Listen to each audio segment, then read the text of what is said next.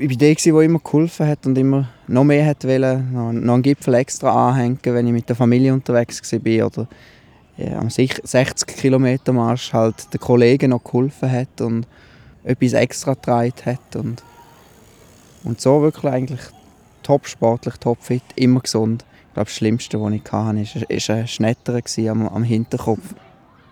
Und dann hat sich das so ergeben, dass ich einfach jeden Tag ein bisschen weniger haben mögen.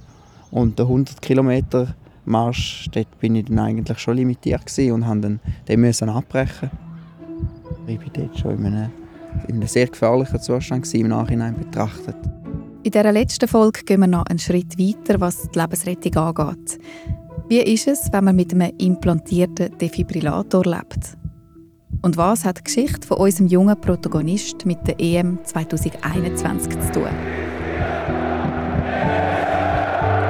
Das ist Herzfrequenz, der Podcast von der Schweizerischen Herzstiftung, produziert von der Podcast-Schmiede. Ich bin Franziska Engelhardt. Folge 5: Implantierter Fallschirm.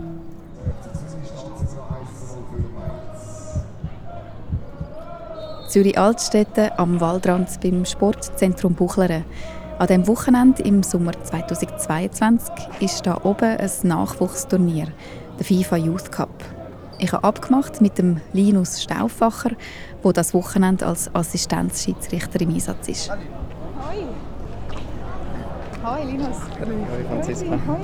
Das ist ja riesig Ja, es ist halt wirklich von der FIFA her organisiert äh, und somit auch relativ das große Portemonnaie offen. Also halt also große Logistik aufgestellt für zwei Tage. Und ich habe jetzt schon alle Sprachen gehört beim Anlaufen, also Französisch und Spanisch zum Beispiel. Sind Sie angereist aus Europa? Genau, da sind jetzt Mannschaften von Lyon dabei, von, von Lissabon, Portugal, ist eine spanische Mannschaft von Valencia dabei, sehr international. Wir stehen kurz auf der Besuchertribüne, wo gerade ein Spiel im Gang ist. Da bist du nachher? Genau, das ist das Spielfeld. Ich werde Assistent 2 sein und von dem ist das einfach dort die Linie, die 45 Meter. Also Linienrichter heisst Genau, das, Linienrichter, Schiedsrichterassistent. Ja.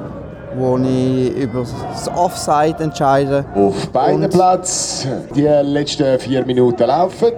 Platz Nummer 1 führt Benfica gegen Blue Stars immer noch mit 5 zu 0. Und gerade vor wenigen Augenblicken hat der FC Zürich dürfen das Führungsgoal erzielen gegen Mainz. Dort steht FC Zürich 2, Mainz 1.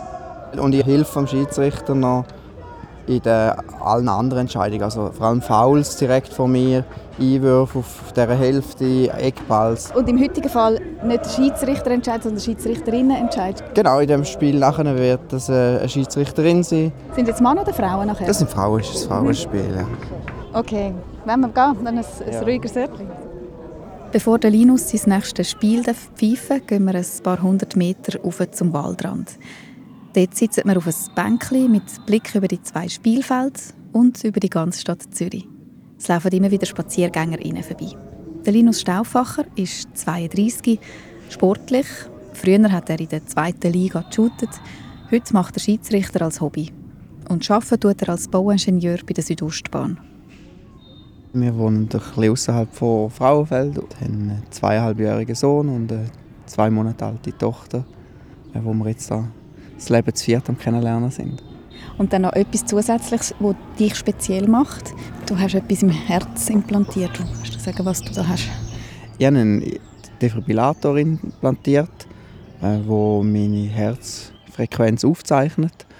Und wenn eine sehr schnelle Frequenz wäre, könnte der Defibrillator auch einschreiten und das Leben retten. Das würde er automatisch machen? Ja, der macht gewisse Vorschritte, Analysen ähm, hat er bei mir auch schon gemacht, so Analysen. Dann hat er ein Overpacing gemacht, also er hat schneller wie mein schneller Herzschlag reinpaced und dadurch hat sich mein Herz wieder erholt. Das ist dann kein Schock, sondern das ist auf der Therapie, die er gemacht hat. Und so hat er halt computertechnisch ganz viele Sachen programmiert, die er kann. Und die Lebensrettung wäre dann wirklich ein, ein Schock, wie man es aus den Filmen kennt, ein Defibrillatorschock. Eben, der mit den Schocks im Film haben wir ja schon in der dritten Folge gehört.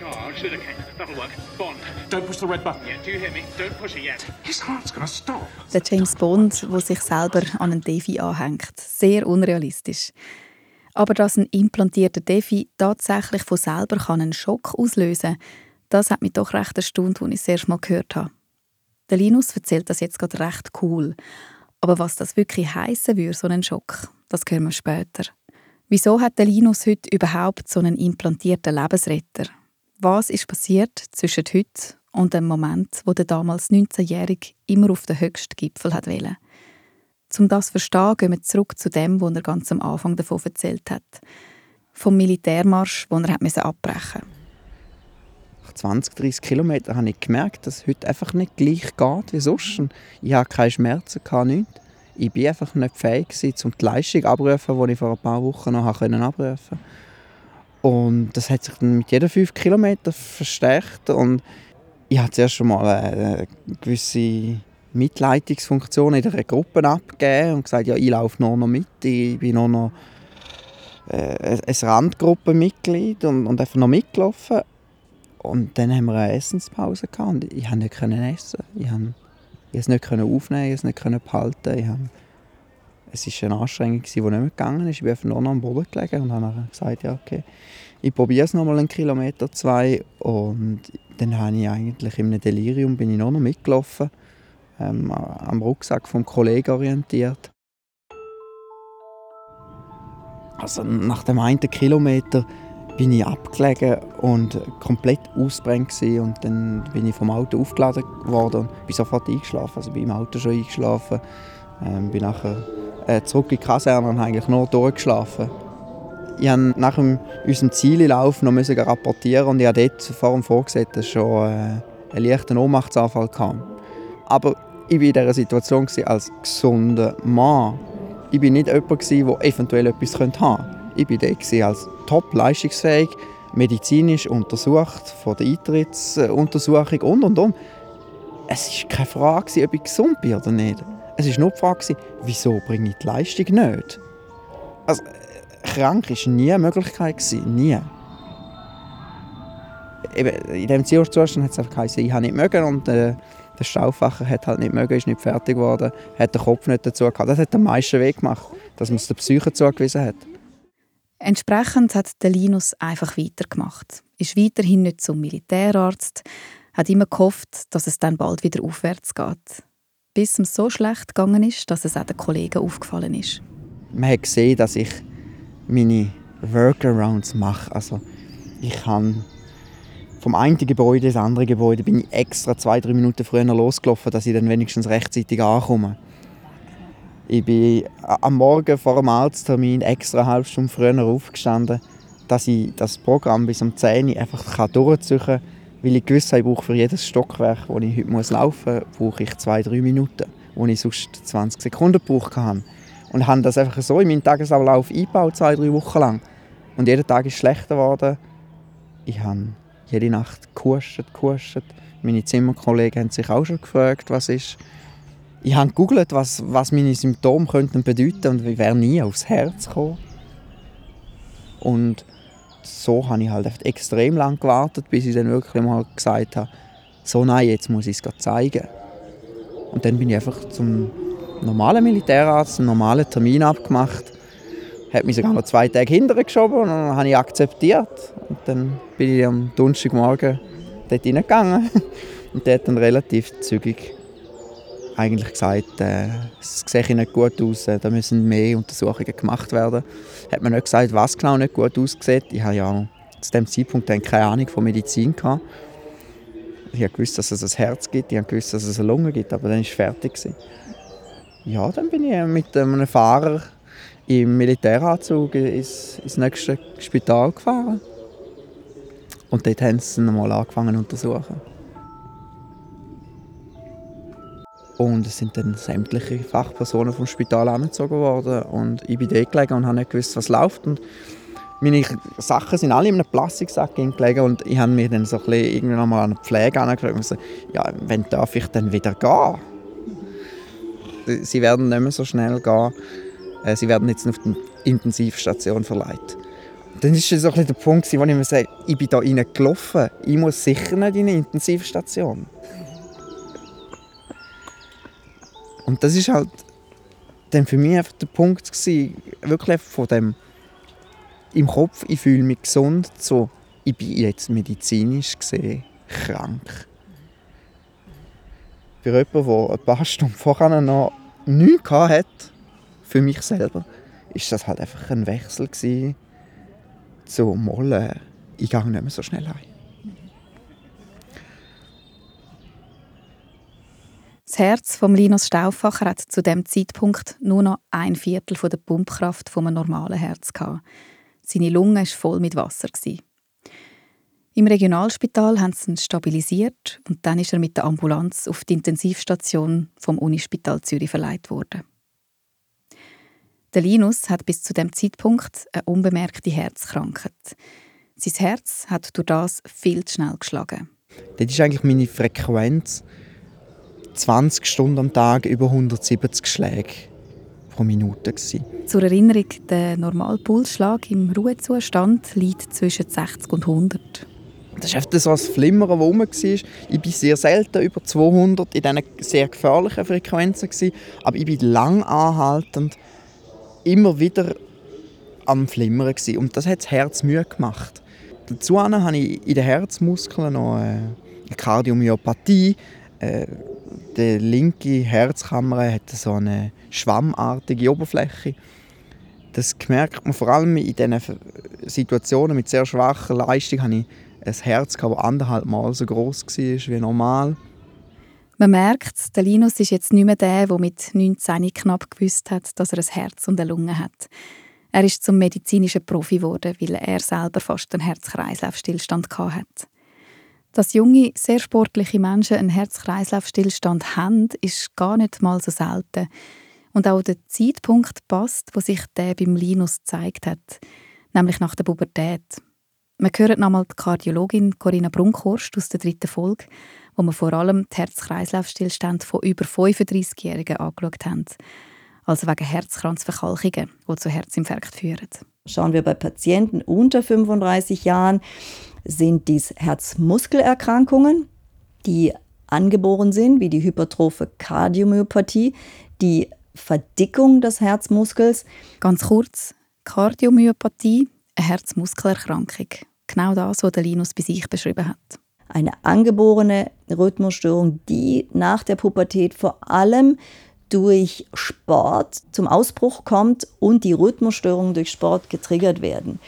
Und dann eben auch angeborene Erkrankungen, die, die das elektrische System des Herzens betreffen, wo der Herzmuskel eigentlich normal aussieht, aber das elektrische System eben instabil werden kann. Und bei diesen Fällen, da sind wir jetzt eben bei den Spitzensportlern wie der dänische Fußballnationalspieler Christian Eriksen. Schockmoment. An der Fußball-EM bricht der dänische Starspieler Christian Eriksen zusammen und muss reanimiert werden. Die dramatische Szene ereignete sich kurz vor Ende der ersten Halbzeit. Der 29-jährige Starspieler blieb nach einem Einwurf und unklarer Situation regungslos liegen.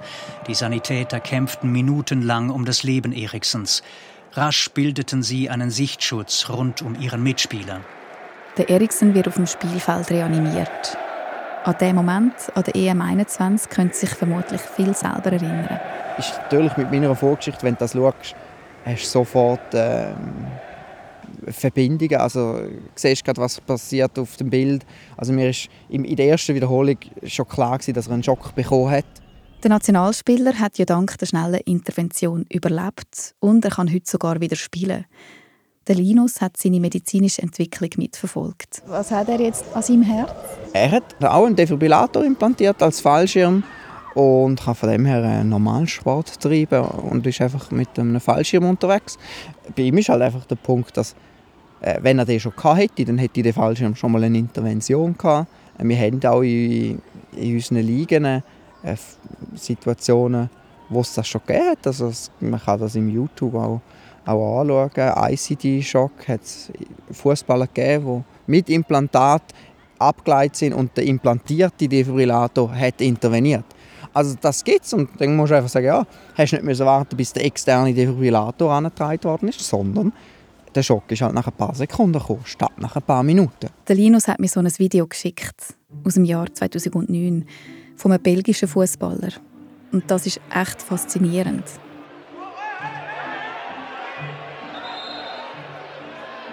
Der Spieler, der Anthony van Loo, der bricht zusammen nach etwa 26 Sekunden zucken seine Beine und wenige Sekunden später sitzt er in einem Ruck auf.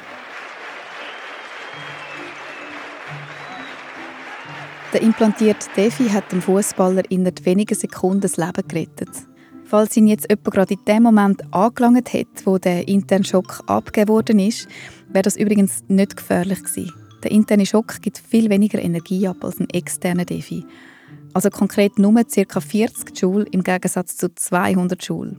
Das spürt man zwar wie so einen, einen kleinen Stromstoß, aber es soll einem auf keinen Fall davon abhalten zu helfen. Die Schweizerische Herzstiftung hat eine Broschüre mit allen wichtigen Fragen rund um den implantierten Defi. Gehen wir nochmal zu der Geschichte von Linus und zum Moment, wo er auf der Intensivstation liegt. Ärztinnen probieren die Rhythmusstörungen von ihm in den Griff zu bekommen. Mit starken Medikamenten und mit verschiedenen Eingriffen. Aber nichts funktioniert. Darum implantieren sie ihm einen Defibrillator. Dank dem kann er das Spital verlassen. Aber das allein lange leider nicht.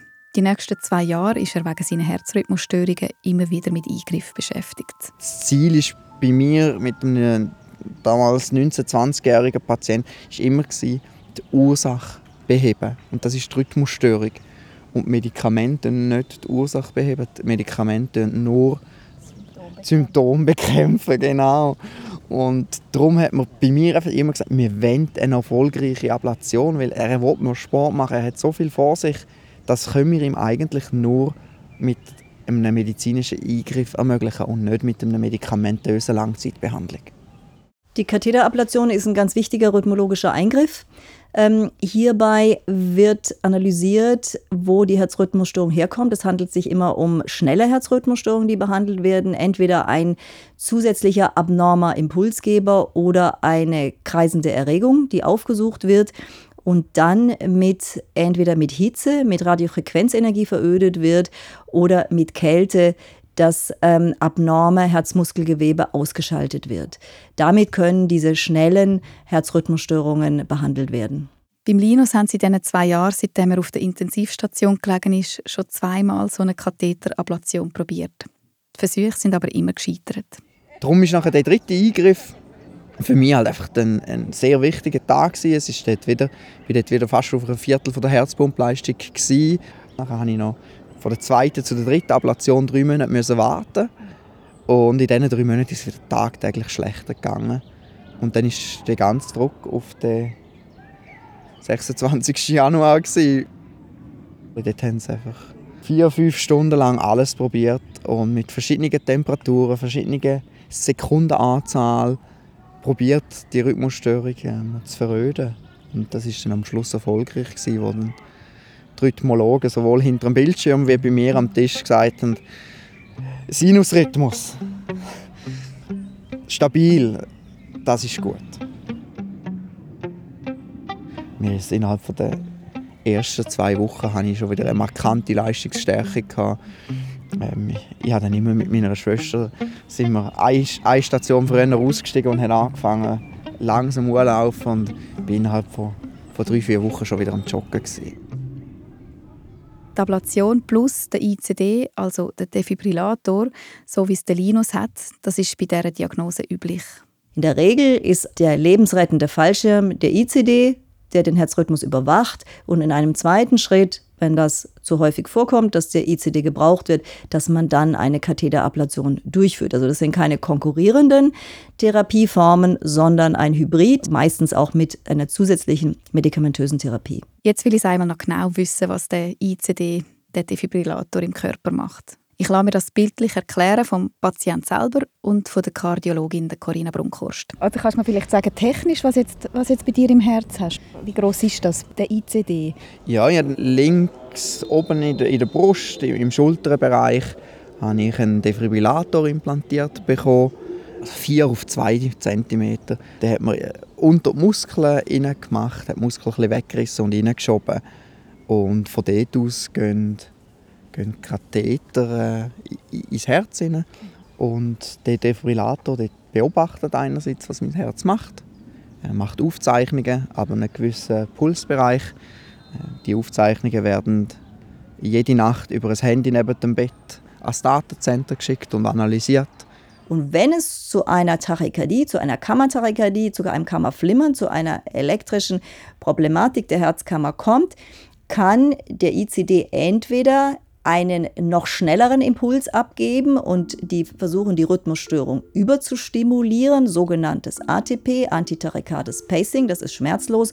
Oder eben, wenn es zu schnell ist oder ATP erfolglos ist, ein Elektroschock abgeben. So wie der AED das tut bei der Rettung auf der Straße. Ich will zu dem Schock etwas fragen. Okay.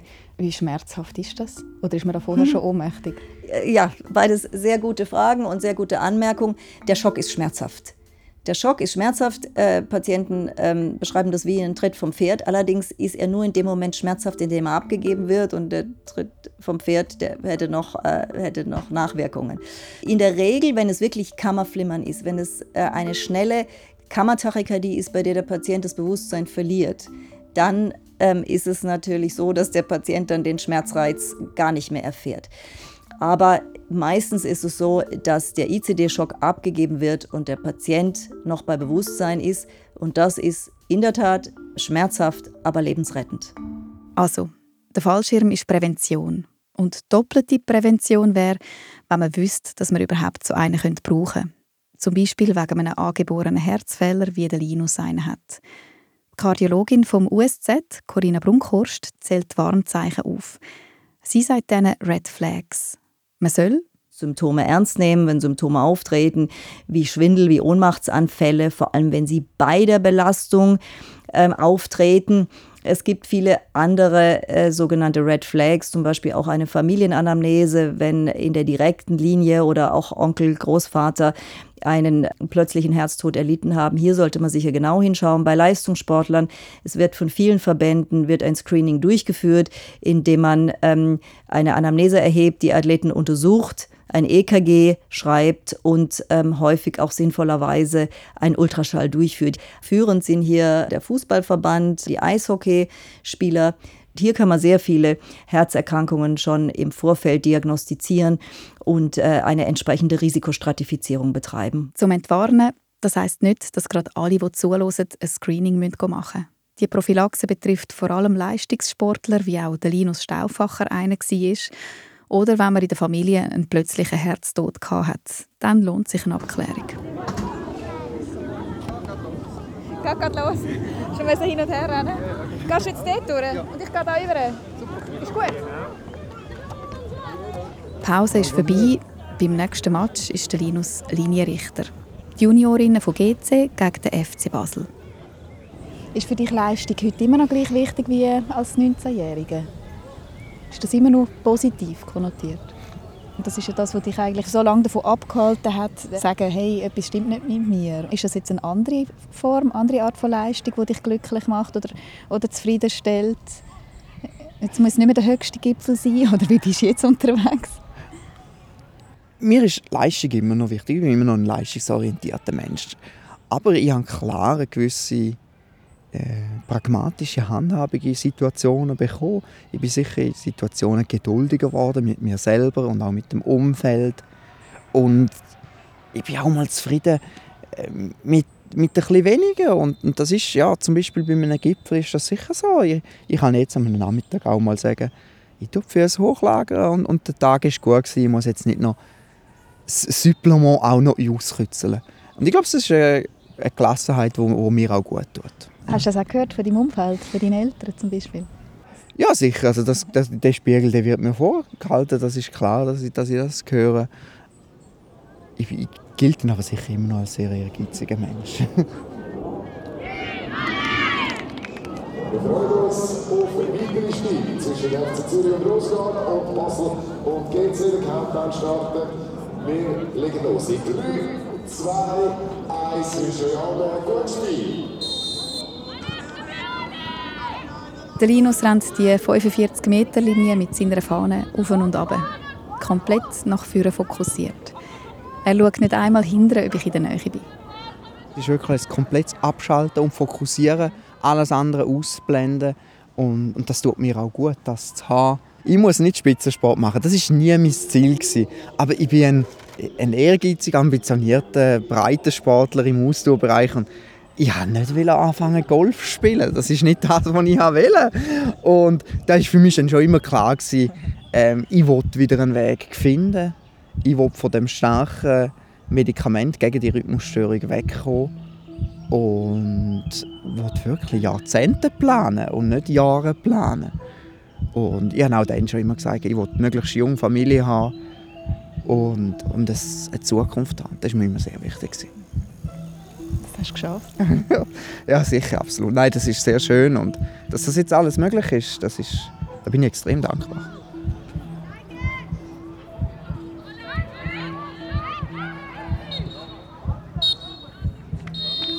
Das ist die fünfte Folge über implantierte Defibrillatoren und über Herz-Kreislauf-Stillstände, die häufig auch junge SportlerInnen betreffen. Ich danke in dieser Folge sehr herzlich am Linus Stauffacher und der Kardiologin vom USZ, der Corinna Brunkhorst. Das ist Herzfrequenz mit der dritten Staffel rund um die Lebensrettung.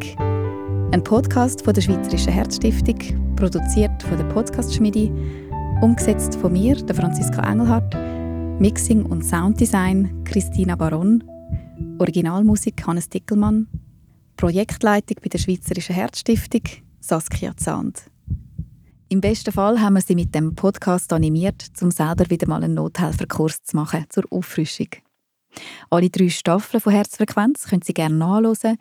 Die erste Staffel über den Herzinfarkt, die zweite über den Hirnschlag, die dritte über die Lebensrettung.